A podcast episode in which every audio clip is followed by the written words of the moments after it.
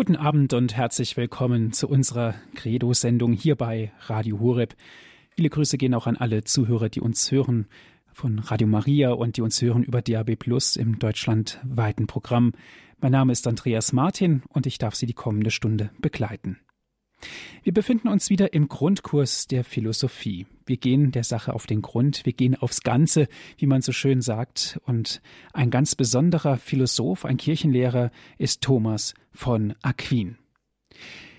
Wir beschäftigen uns heute auch weiter mit dem großartigen Kirchenlehrer Thomas. In den vergangenen Sendungen haben wir schon uns näher mit der Erkenntnislehre und der Suche nach der Wahrheit befasst. Heute sollte es um die Anthropologie gehen, das ist die Lehre des Menschen. In der Anthropologie nach Thomas weist dem Menschen als Leib geistiges Vernunftwesen einen Platz zwischen den Engeln und den Tieren. Thomas überzeugt uns davon, dass die Seele den Geist als Kraft besitzt in der Form, dass das Erkennen die Form der Seele ist, während die Seele wiederum die Form des Leibes ist. Es hört sich kompliziert an, ist es auch in gewisser Hinsicht, aber es erklärt uns wieder auf eine ganz wunderbare Art und Weise Herr Dr. Peter Ecker aus Brixen in Südtirol. Er ist von dort uns auch telefonisch zugeschaltet. Er ist Fachmann für Geschichte, Philosophie und Theologie. Er hat dreimal promoviert und wir dürfen da in unserer Sendung davon profitieren. Und aus Brixen ist er uns zugeschaltet. Herr Dr. Ecker, herzlich willkommen. Liebe Hörerinnen und Hörer, ich darf Sie auch meinerseits sehr herzlich zu dieser heutigen Sendung begrüßen und ich bedanke mich auch für die freundlichen Worte der Einführung von Herrn Martin. Bevor ich mit meinen Ausführungen beginne, darf ich Sie bitten, dass wir miteinander ein Gebet sprechen, damit der Geist Gottes uns durch diese Sendung begleiten möge. Im Namen des Vaters und des Sohnes und des Heiligen Geistes. Amen.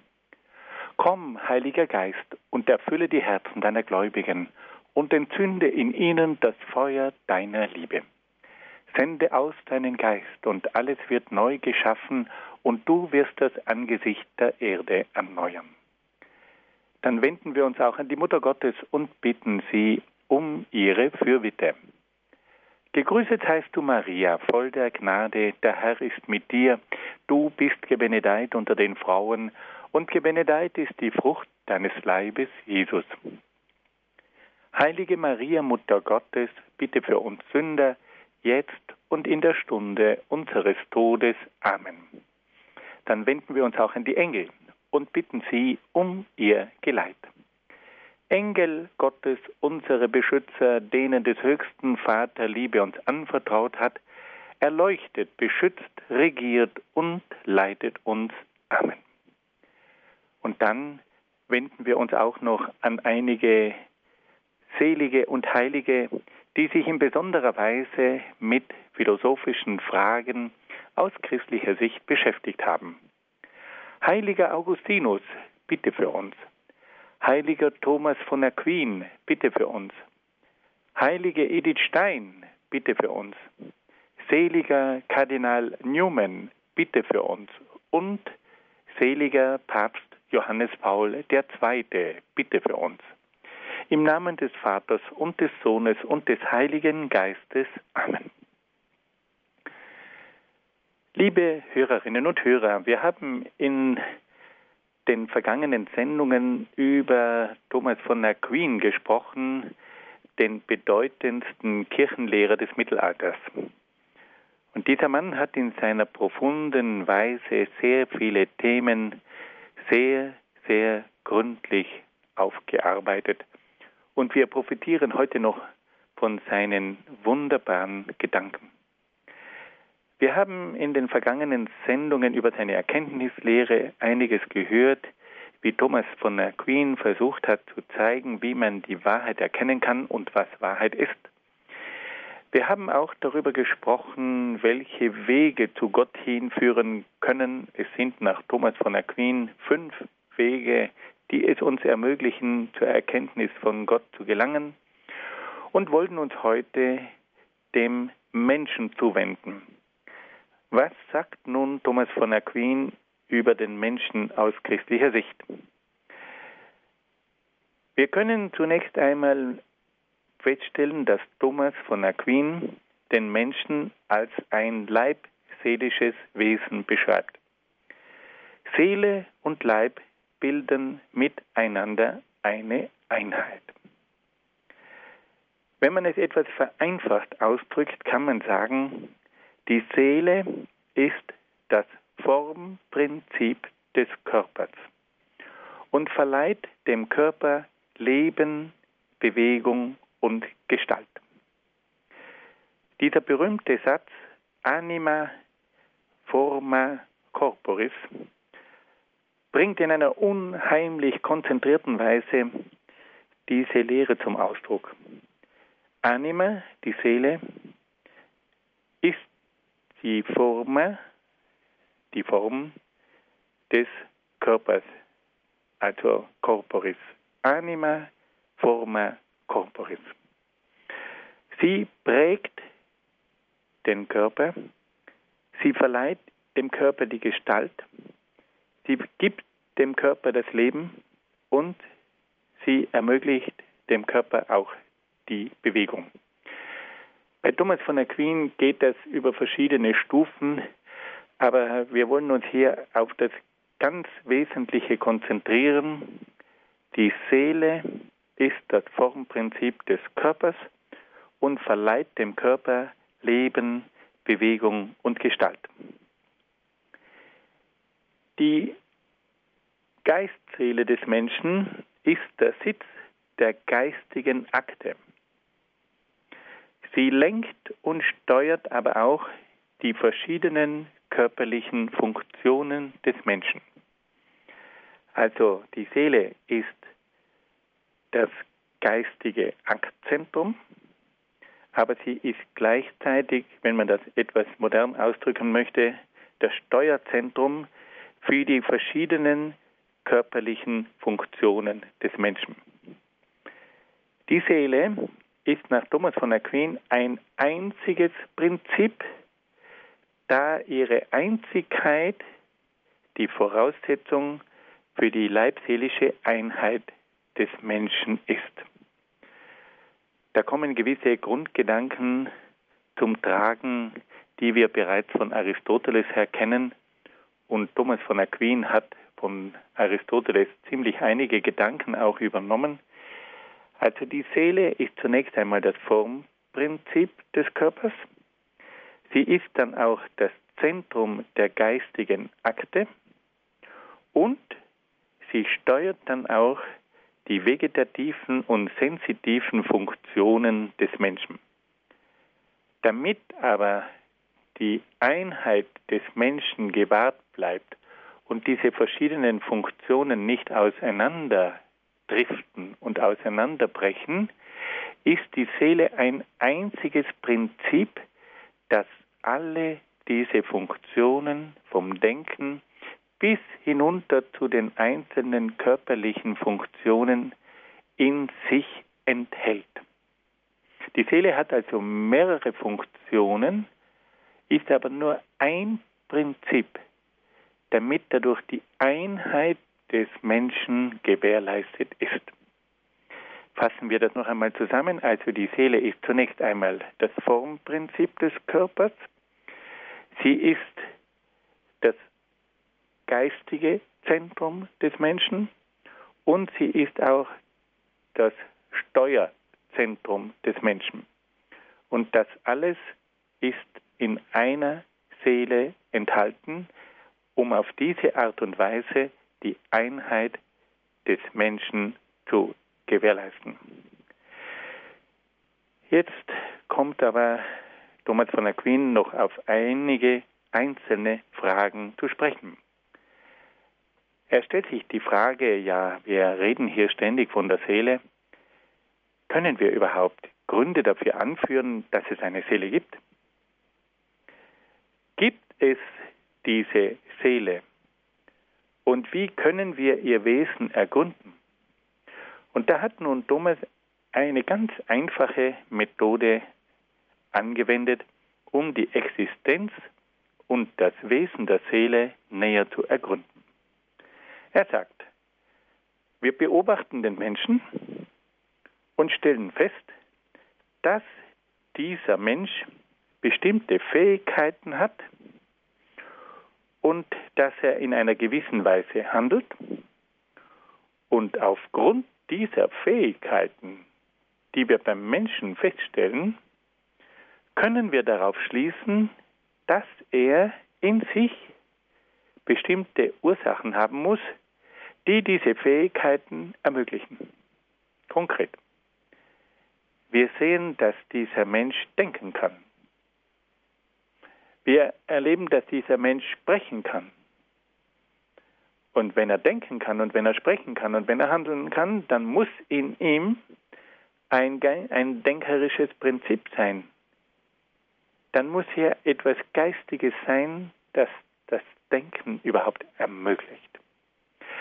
Da muss es dann ein Zentrum geben, das mit Willen ausgestattet ist, damit dieser Mensch überhaupt handeln kann.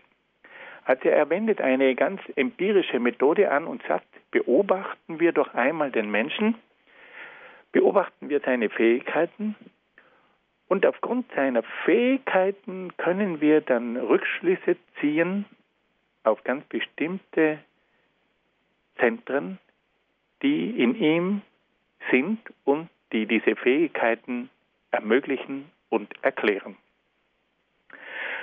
Und diese Methode ist auf dem berühmten Grundsatz aufgebaut, agere sequitur esse.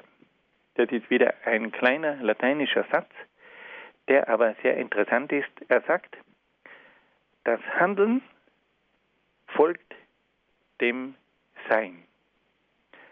Wenn ein Mensch so und so handelt, dann muss hier ein bestimmtes Sein vorausgesetzt werden, damit dieses Handeln möglich ist.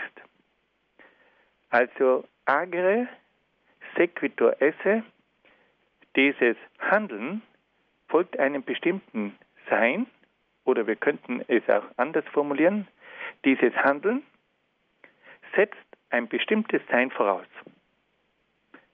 Wenn der Mensch so und so handelt, dann muss er ein bestimmtes Sein haben, sonst könnte er nicht so handeln. Agere sequitur esse. Das Handeln folgt dem Sein oder ein bestimmtes Handeln setzt ein bestimmtes Sein voraus. Und auf diese Art und Weise hat er einen Zugang über die äußeren, äußerlich sichtbaren Fähigkeiten und Handlungen des Menschen und gelangt aufgrund der Fähigkeiten und Handlungen, die man beobachten kann, zu gewissen Schlussfolgerungen. Aha, der Mensch kann denken, also muss er ein Prinzip haben, das geistiger Natur ist. Der Mensch setzt Handlungen, aha, also muss er ein Prinzip haben, das mit Willen ausgestattet ist. Aus den Fähigkeiten und aus den Handlungen können wir Rückschlüsse ziehen auf das, was im Menschen vorhanden sein muss, damit er diese Fähigkeiten entwickeln kann, damit er diese Handlungen setzen kann. Agere sequitur esse. Dieser Zugang ist also höchst interessant und gleichzeitig auch sehr, sehr einsichtig. Wir beobachten gewisse Dinge und schließen auf ihre Ursachen. Was kann man nun aufgrund von diesem Grundsatz, das Handeln setzt ein bestimmtes Sein voraus, schließen? Er sagt, dass wir zunächst einmal beobachten können, dass es unbelebte und belebte Dinge gibt. Wir können sehen, dass es einen Stein gibt, der ist nicht belebt. Und daneben sehen wir eine Pflanze, die ist belebt, und ein Tier, das ist belebt. Und jetzt sagt er, wenn es jetzt Dinge gibt, die belebt sind, die die Fähigkeit haben zu leben, dann muss in diesen Dingen ein Lebensprinzip drinnen sein. Die belebten Dinge müssen also über ein eigenes Prinzip verfügen, das ihre Lebendigkeit ermöglicht. Die Pflanzen und Tiere haben also ein Prinzip, das der Stein nicht hat. Der Stein lebt nicht, aber die Pflanze lebt und das Tier lebt. Jetzt, wenn die Pflanze lebt und das Tier lebt, dann muss hier diese Pflanze und dieses Tier ein Prinzip aufweisen, das es ermöglicht, dass die Pflanze lebt und dass das Tier lebt. Und da spricht er nun von der Seele als dem Lebensprinzip. Die Seele ist zunächst einmal das Lebensprinzip.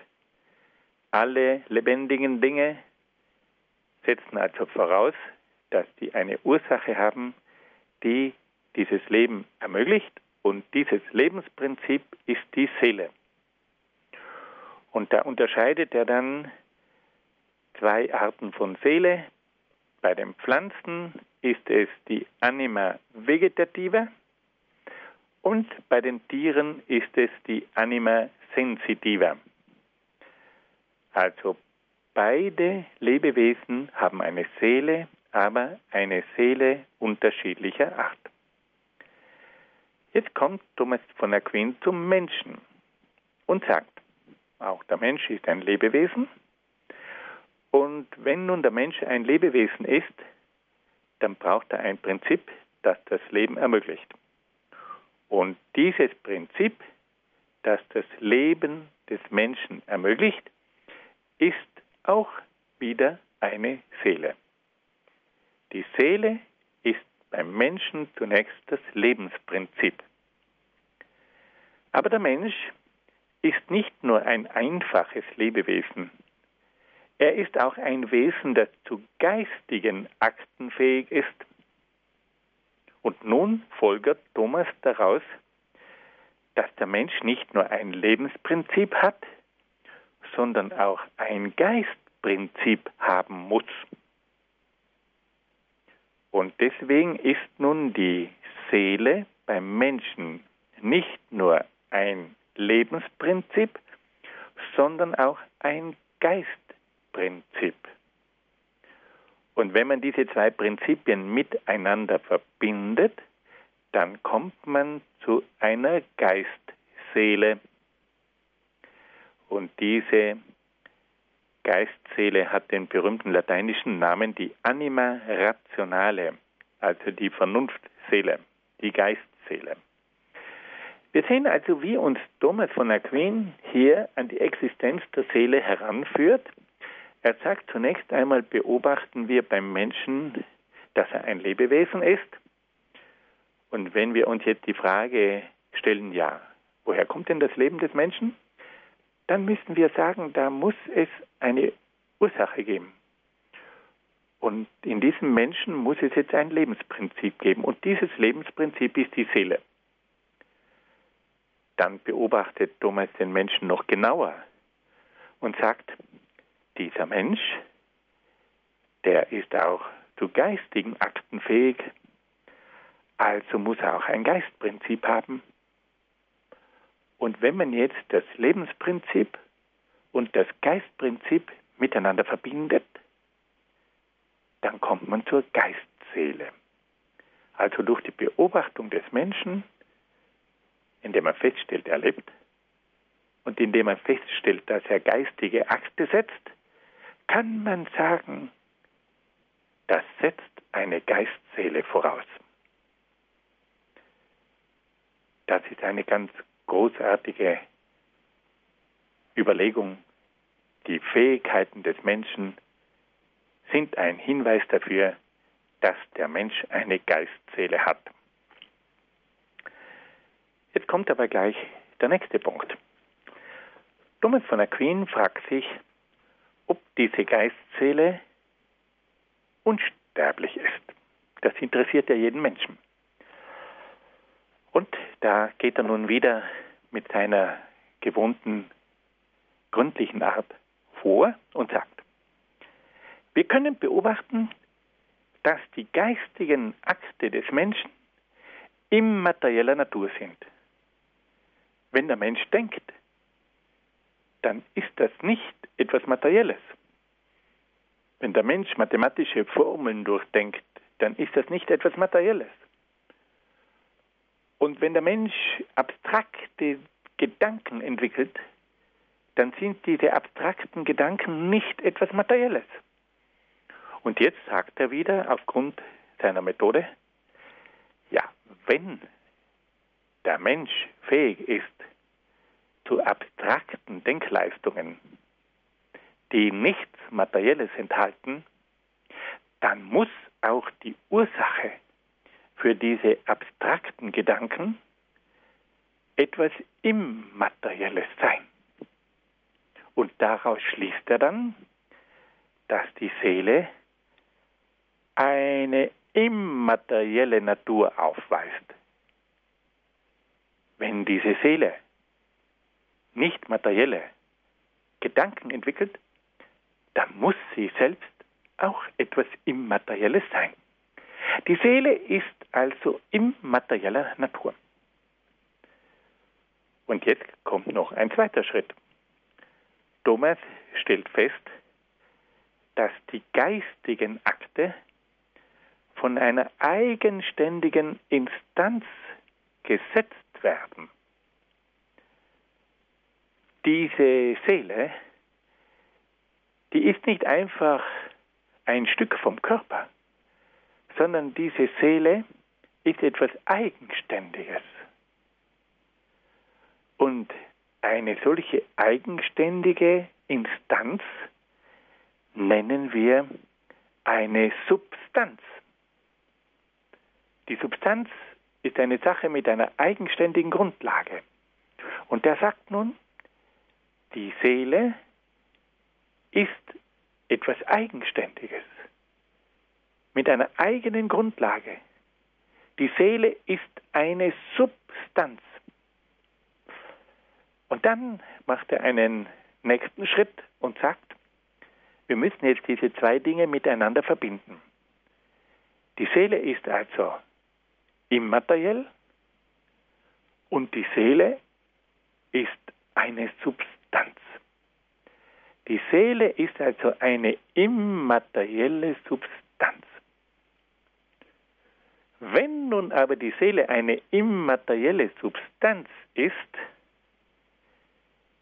dann ist sie nicht an den Körper gebunden. Sie ist dann eigenständig. Und auf diese Art und Weise kommt nun Thomas zu dem Schluss, dass eine immaterielle Substanz eigenständig ist und dadurch nicht mit dem Körper stirbt. Diese eigenständige, immaterielle Substanz existiert für sich und wenn der Körper stirbt, dann bleibt diese immaterielle, eigenständige Substanz weiterhin als lebende Substanz. Und auf diese Art und Weise kommt nun Thomas zu der Schlussfolgerung, dass die Seele des Menschen unsterblich ist. Fassen wir das noch einmal ganz kurz zusammen. Also Thomas von Aquin fragt sich zunächst, ob es eine Seele gibt. Und da sagt er, dass man eine Methode anwenden kann, man beobachtet die Fähigkeiten und Handlungen des Menschen. Und aufgrund dieser Fähigkeiten und Handlungen des Menschen kann man dann schließen, welche Prinzipien in ihm wirksam sind.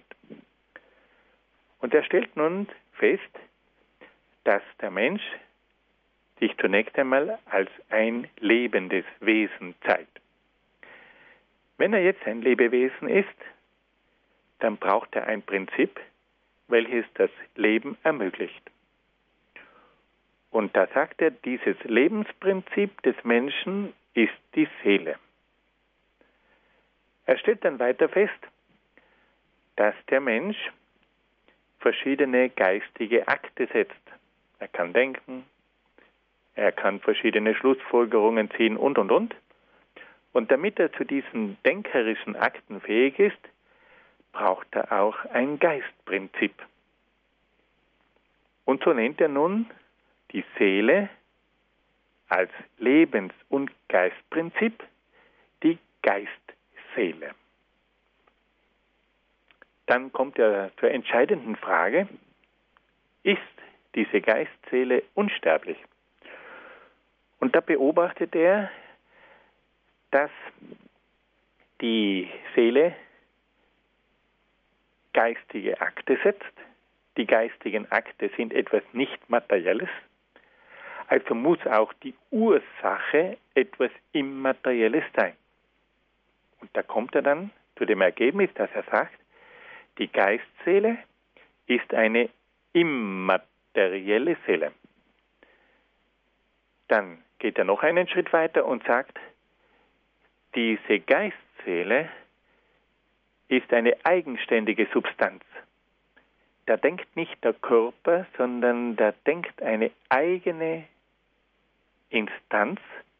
Und eine solche eigenständige Instanz ist eine Substanz. Also ist die Seele auch eine Substanz, eine eigenständige Größe. Und wenn ich jetzt diese zwei Attribute, Eigenschaften zusammensetze, dann kann ich sagen, die Seele ist also eine immaterielle, eigenständige Substanz.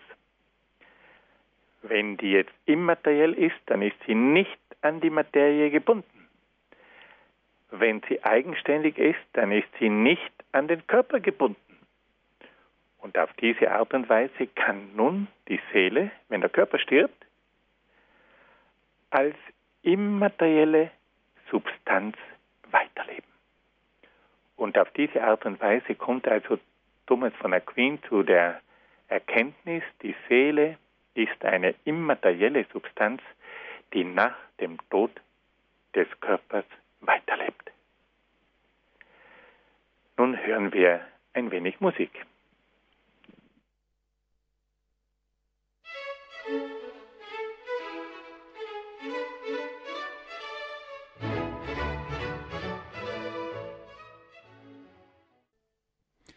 Sie hören die Sendung Credo hier bei Radio Horeb. Wir befinden uns im Grundkurs der Philosophie und hören hierzu Herrn Dr. Peter Ecker aus Brixen. Er ist uns von dort aus zugeschaltet. Er ist Fachmann für Geschichte, Philosophie und Theologie. Und heute besprechen wir die Anthropologie nach Thomas von Aquin. Liebe Hörerinnen und Hörer, Thomas von Aquin hat sich im Zusammenhang mit seiner Lehre über die Seele auch die Frage gestellt, woher kommt eigentlich die Seele? Welchen Ursprung hat die Seele?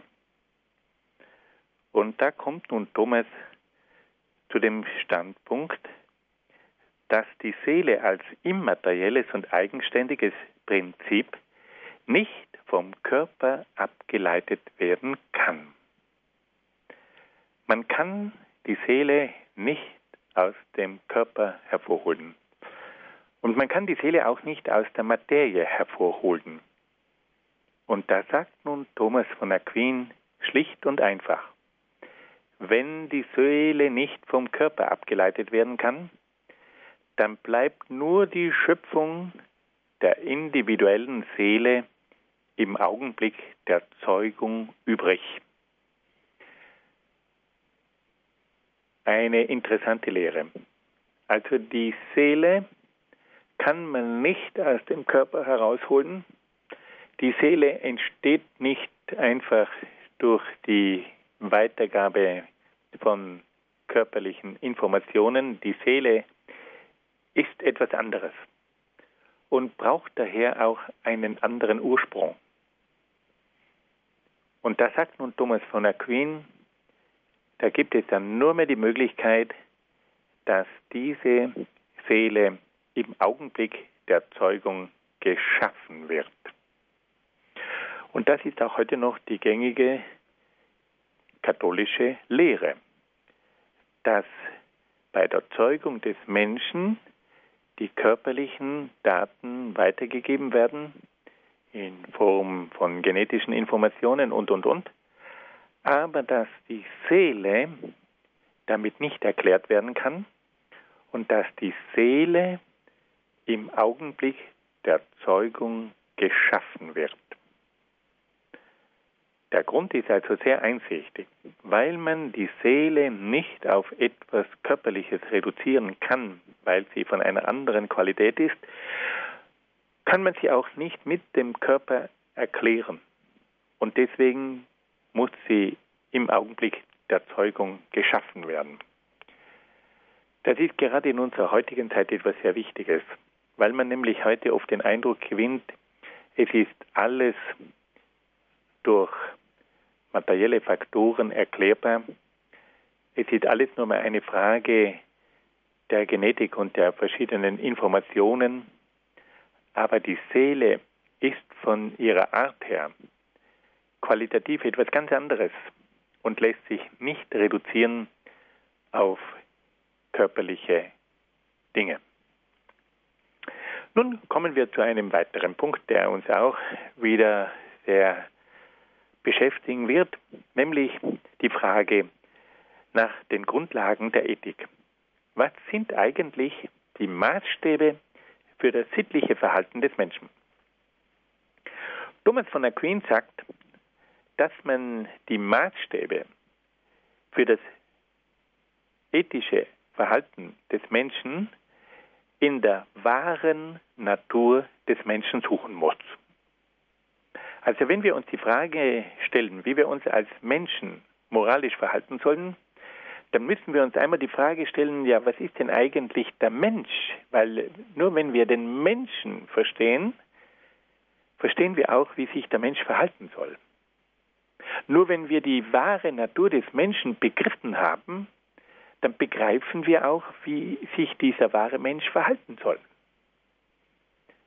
Also der Maßstab für das richtige Verhalten des Menschen in moralischer Hinsicht ist die wahre Natur des Menschen. Und da sagt nun Thomas von Aquin, müssen wir uns einmal diesen Menschen anschauen.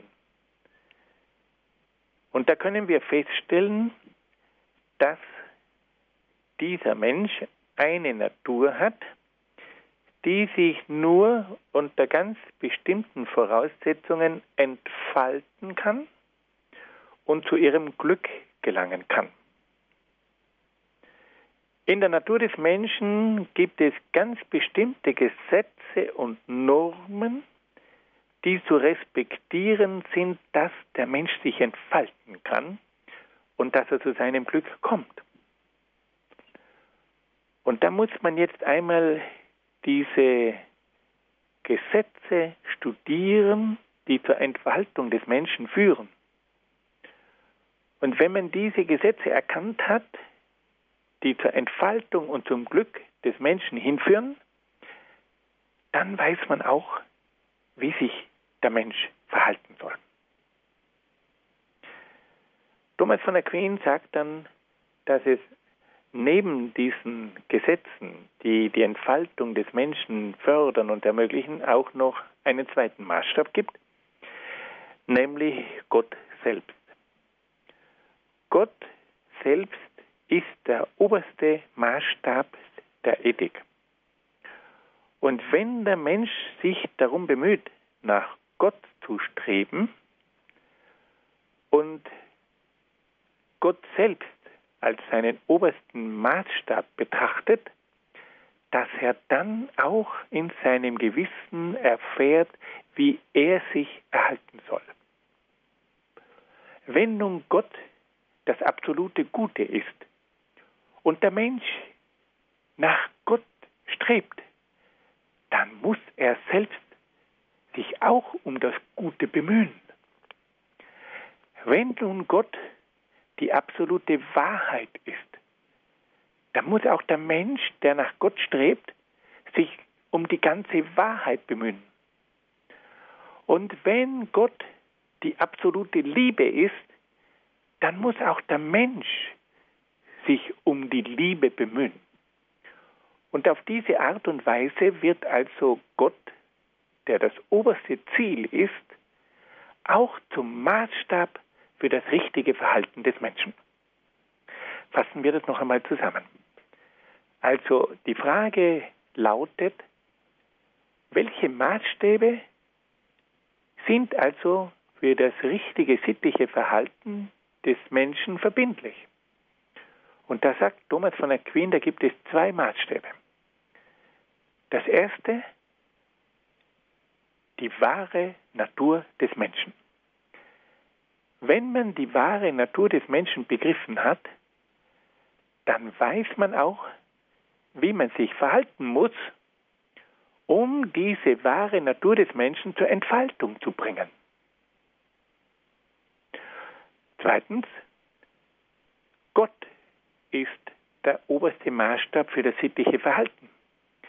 Wenn der Mensch nach Gott strebt und in Gott das absolute Gute sieht, dann wird er sich selbst um das Gute bemühen.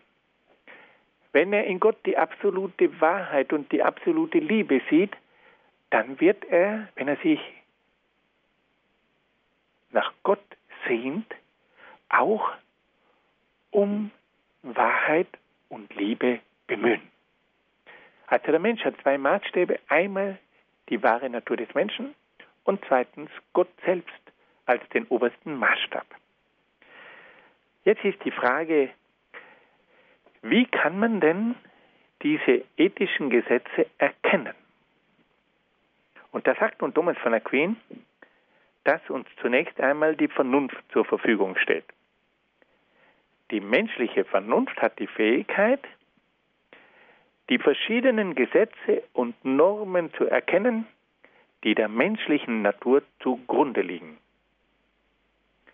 Der Mensch kann also feststellen, dass es ganz bestimmte Werte gibt, die für die Entfaltung des Menschen notwendig sind.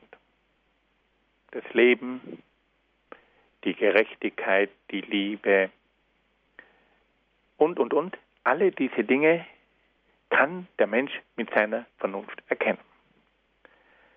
Thomas von Aquin sagt dann aber, dass es noch eine zweite Möglichkeit gibt, diese ethischen Gesetze zu erkennen, und das ist möglich durch das Gewissen. Der Mensch hat in seinem Inneren auch ein angeborenes, natürliches Sittengesetz, welches ihn das Gute und das Böse klar erkennen lässt. Also der Mensch hat zwei Möglichkeiten, die sittlichen Gesetze zu erfassen. Einmal mit Hilfe der Vernunft und zweitens mit der Hilfe des Gewissens. Nun kommt die nächste Frage. Wie wendet man jetzt diese Gesetze an? Wir haben jetzt also die Gesetze erkannt mit Hilfe der Vernunft, mit Hilfe des Gewissens. Jetzt müssen wir das, was wir erkannt haben, auch anwenden. Und da sagt nun Thomas von Aquin, dass die Anwendung mit der Hilfe des Gewissens erfolgt. Das Gewissen hat die Aufgabe, die Grundsätze auf die einzelnen konkreten Situationen anzuwenden. Also wir haben es zunächst erkannt im Gewissen und jetzt setzen wir das um und wenn wir jetzt versuchen, sittlich zu handeln, dann muss uns dabei das Gewissen helfen. Das Gewissen gibt uns die Orientierung und wenn wir uns bei unserem Handeln nach dem Gewissen halten, dann handeln wir in einer richtigen sittlichen Art und Weise. Also das Gewissen erkennt Gut und Böse und das Gewissen leitet uns beim Handeln damit wir diese Erkenntnis auch umsetzen. Da hat nun Thomas von Aquin aber eine ganz interessante Erkenntnis auch gewonnen und sagt, dass es ein irrendes Gewissen geben kann. Da ist man zunächst einmal verblüfft. Ein Gewissen, das irrt. Das Gewissen ist doch die Stimme Gottes. Und Thomas von Aquin sagt, es kann aber doch ein irrendes Gewissen geben, wenn der Mensch falsche Informationen hat. Wenn zum Beispiel ein Mensch eine Nachricht bekommt, dass es jemandem sehr schlecht geht, dann ist er vom Gewissen her verpflichtet, für diese Person etwas zu unternehmen. Nun stellt sich aber heraus, dass diese Information falsch war und dass es diesem Menschen gar nicht schlecht geht. Und nun, sagt Thomas von Aquin, ergibt sich folgende Situation. Der Mensch erfährt, dieser Person geht es schlecht und er muss jetzt seinem Gewissen folgen und für diese Person etwas tun. Er fährt dann zu dieser Person hin und sagt, ich habe gehört, dass es dir ganz schlecht geht. Und diese Person sagt, nein, nein, nein, da hast du eine falsche Information bekommen. Und dann sagt die Person, oh, Gott sei Dank, ich bin ganz erleichtert. Die Person hat dem irrenden Gewissen Folge geleistet. Aufgrund dieser Information ist diese Person zu dieser anderen Person hingefahren und hat sich erkundigt. Aber das Gewissen hat sich hier geirrt, weil die Information eine falsche war. Und so sagt nun Thomas von Aquin, dass es manchmal ein irrendes Gewissen geben kann, in dem Sinn, dass die Information, die dieses Gewissen hat, nicht stimmt. Aber gehen wir noch einen Schritt tiefer. Das Gewissen kann nur dann richtig entscheiden und richtig handeln, wenn es ein gewisses Wissen hat. Das ist ein ganz berühmter Satz. Ein funktionierendes Gewissen setzt ein gewisses Wissen voraus. Und wenn nun der Mensch nicht über ein genügendes Gewissen verfügt, dann kann dieses Gewissen nicht entsprechend funktionieren. Es kann, wie wir vorhin gesagt haben, eine falsche Information sein, die dann zu einer Handlung des Gewissens führt, die sich dann als irrig herausstellt. Aber es kann auch noch etwas Schlimmeres passieren, dass nämlich ein Mensch ein falsches Wissen hat,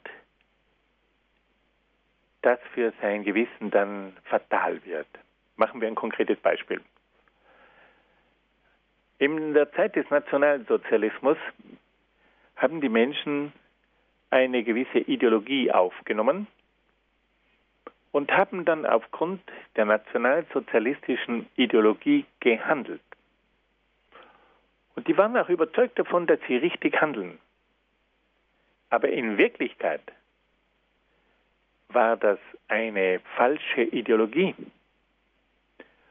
Und weil sich nun die Menschen nicht genügend mit dieser Ideologie auseinandergesetzt haben, konnte dieses Gewissen nicht entsprechend reagieren und handeln.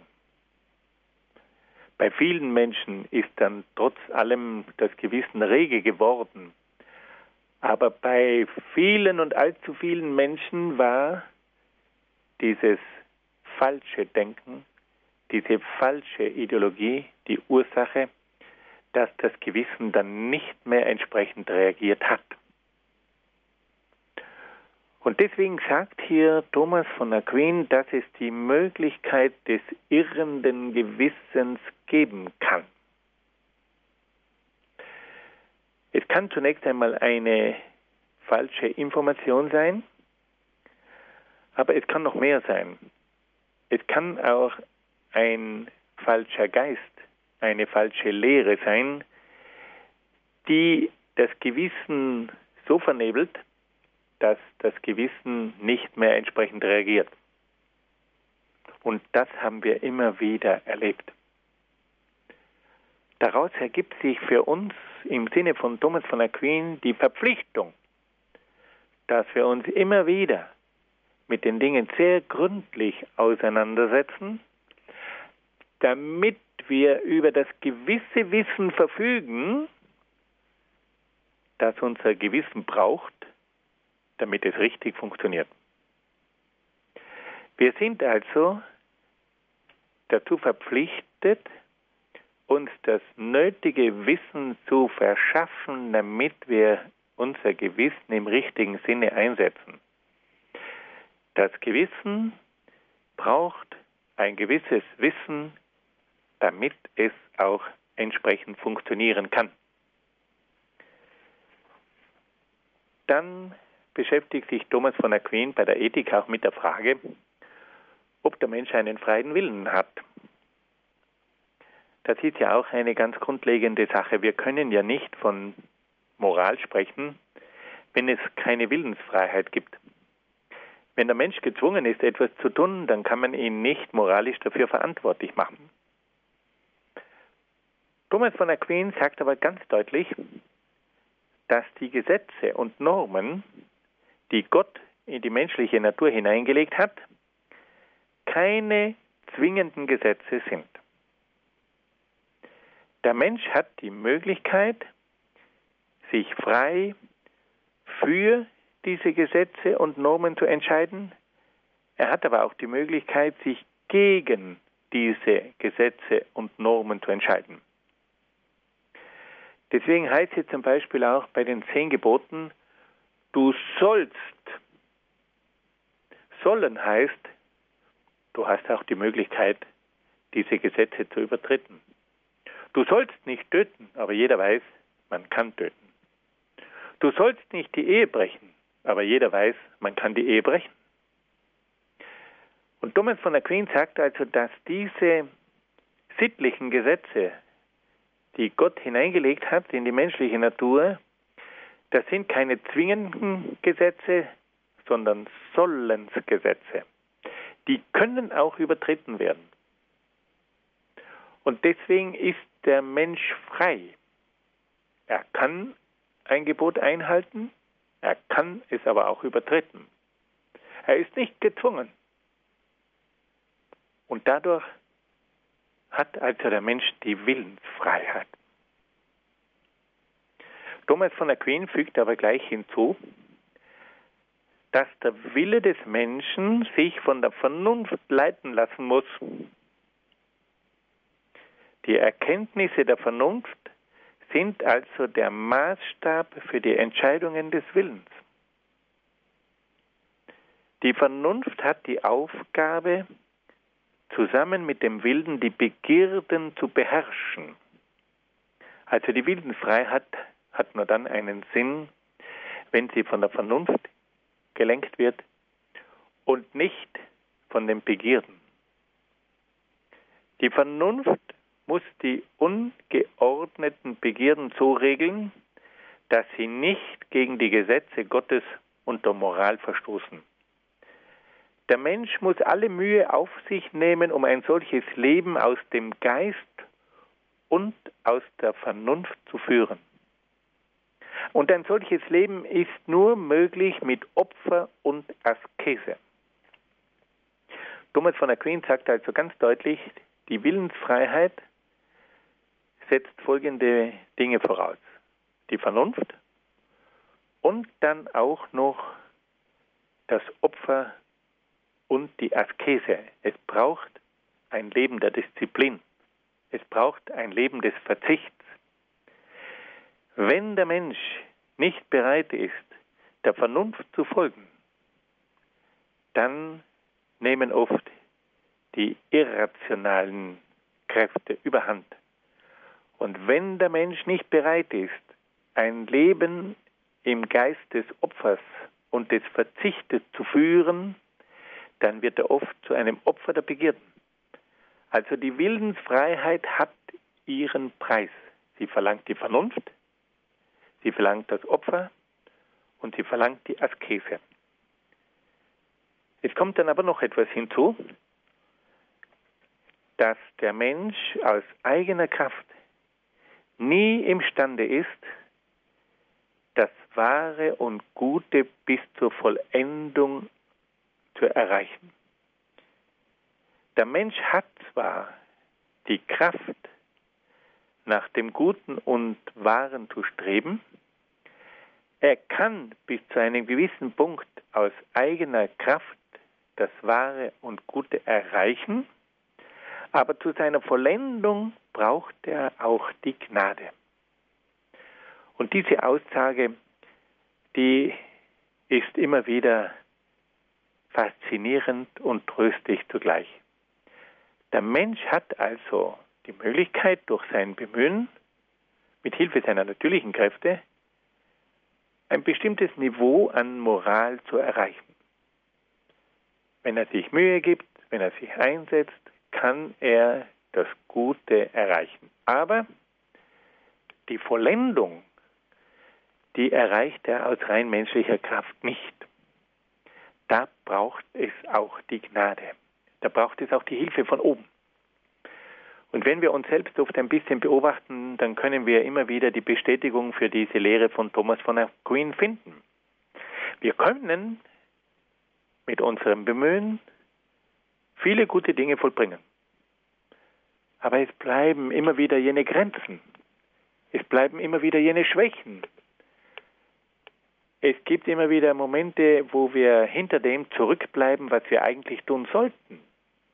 Und da müssen wir uns nun von der Gnade helfen lassen. Da müssen wir Gott bitten, dass er uns zu Hilfe eilt.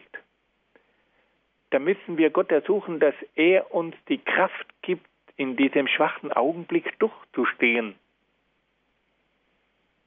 Und das ist doch eigentlich ganz großartig. Thomas von Aquin sagt uns, dass wir viel Gutes mit Bemühen erreichen können, aber dass wir das Gute nie ganz erreichen können, aber dass uns in diesem Augenblick dann Gott hilft durch die Gnade.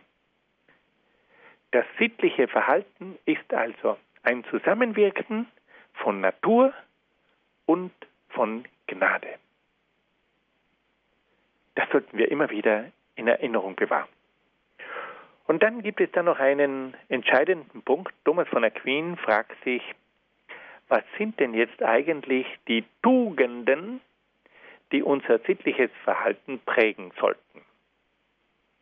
Und Thomas von Aquin fasst hier die wichtigsten Tugenden noch einmal zusammen. Er sagt, es gibt die Kardinaltugenden, die bereits Platon aufgestellt hat, nämlich die Tugenden der Weisheit, der Tapferkeit, der Mäßigkeit und der Gerechtigkeit. Diese wunderbaren Schlüsseltugenden. Weisheit für das Denken, Tapferkeit für das Handeln, die Mäßigkeit gegenüber den Begierden und die Gerechtigkeit im sozialen Bereich, das alles sind großartige Tugenden.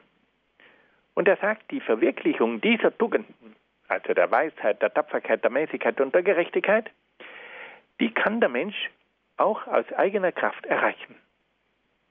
Und wenn er sich um diese Tugenden bemüht, dann gelangt er auch zum Glück.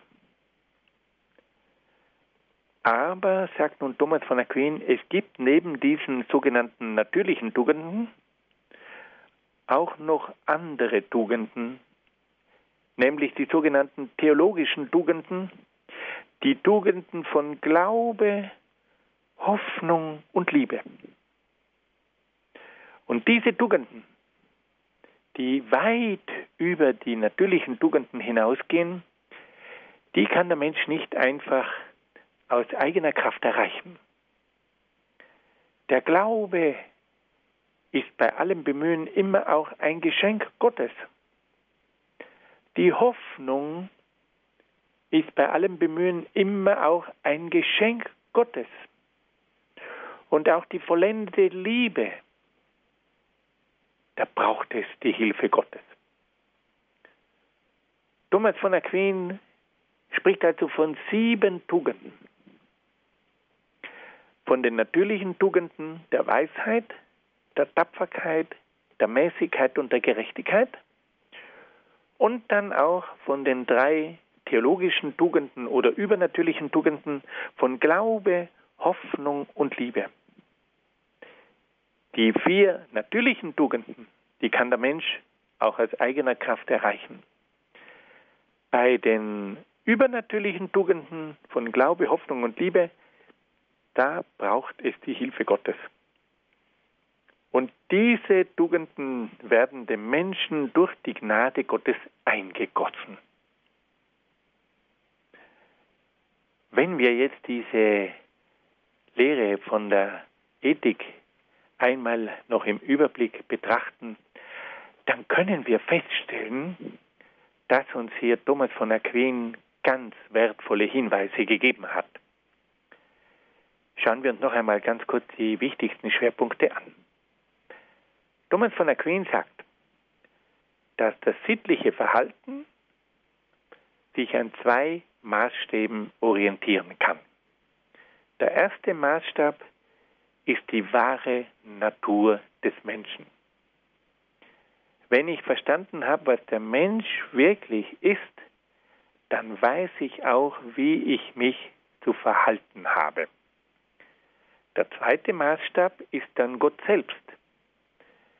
Wenn Gott für mich das absolute Gute, die absolute Wahrheit und die absolute Liebe ist und ich nach Gott strebe, dann werde ich mich auch um das Gute, das Wahre und die Liebe bemühen. Der zweite Schwerpunkt. Wie kann man jetzt diese ethischen Gesetze erkennen? Und da sagt Thomas von Aquin, dass dem Menschen zwei Möglichkeiten offenstehen. Er kann die ethischen Gesetze einmal durch die Vernunft erkennen, indem er den Menschen beobachtet, kann er feststellen, welches Verhalten notwendig ist, damit der Mensch sich entfalten kann und sein Glück findet. Und die zweite Möglichkeit ist das Gewissen des Menschen. Der Mensch hat in seinem Inneren ein angeborenes Gewissen und dieses Gewissen ermöglicht ihm, das Gute und das Böse klar zu unterscheiden. Dann kommt der dritte Schwerpunkt. Wie können wir jetzt diese erkannten Gesetze anwenden? Und da sagt nun Thomas van Queen, dass uns das Gewissen bei der, An, bei der Anwendung dieser Gesetze behilflich ist. Ich muss mich bei meinem Handeln immer wieder nach meinem Gewissen richten. Und da hat er nun auch eine Lehre vorgetragen, die sehr interessant ist, dass er sagt, das Gewissen kann sich auch irren. Durch falsche Informationen, oder durch ein unzureichendes Wissen. Und da haben wir eben gehört, dass das Gewissen nur dann funktioniert, wenn es auch über ein gewisses Wissen verfügt. Dann war der vierte Punkt die Willensfreiheit. Thomas von Aquin sagt, dass die Moral nur dann einen Sinn hat, wenn der Mensch einen freien Willen hat. Und nun stellt er fest, dass die Gesetze der Moral keine zwingenden Gesetze sind, sondern Sollensgesetze. Die Gebote zwingen den Menschen nicht, sie verpflichten ihn, aber der Mensch kann diese Gebote auch übertreten. Und die Tatsache, dass der Mensch die Möglichkeit hat, Gebote zu halten oder nicht zu halten, ist ein Beweis dafür, dass der Mensch über einen freien Willen verfügt. Fünfter Punkt, Thomas von Aquin sagt dann aber, dass die Willensfreiheit nur dann einen Sinn hat, wenn sich der Mensch von seiner Vernunft leiten lässt und wenn er sich darum bemüht, die Begierden zu beherrschen.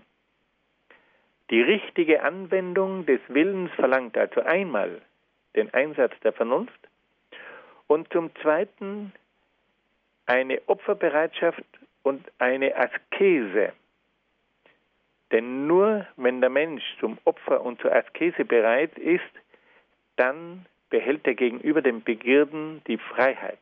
Sonst wird er von diesen Begierden übermannt. Ein sechster Punkt.